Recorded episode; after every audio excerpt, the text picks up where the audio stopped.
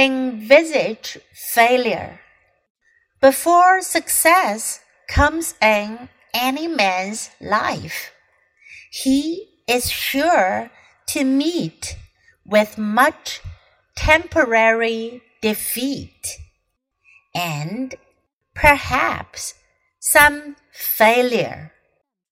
When defeat overtakes a man, the easiest and most logical thing to do is to quit.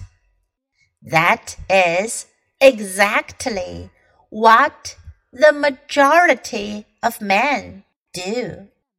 The greatest success comes just one step beyond the point at which defeat overtakes you.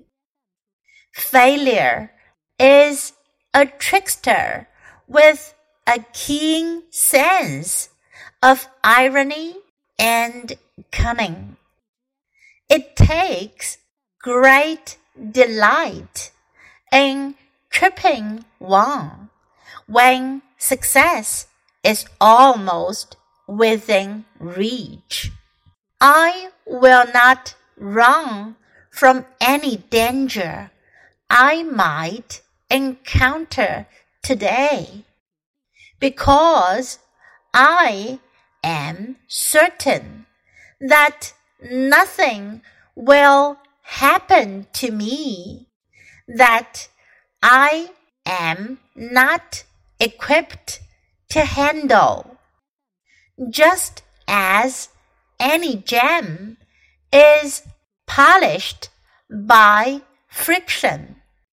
I am certain to become more valuable through this day's adversities. And if one door is closed, another door is always open envisage failure. Before success comes in any man's life, he is sure to meet with much temporary defeat and perhaps some failure. When defeat overtakes a man, the easiest and most logical thing to do is to quit. That is exactly what the majority of men do. The greatest success comes just one step beyond the point at which defeat overtakes you. Failure is a trickster with a keen sense of irony and cunning. It takes great delight in tripping one when success is almost within reach. I will not run from any danger I might encounter today because I am certain that nothing will happen to me that I am not equipped to handle.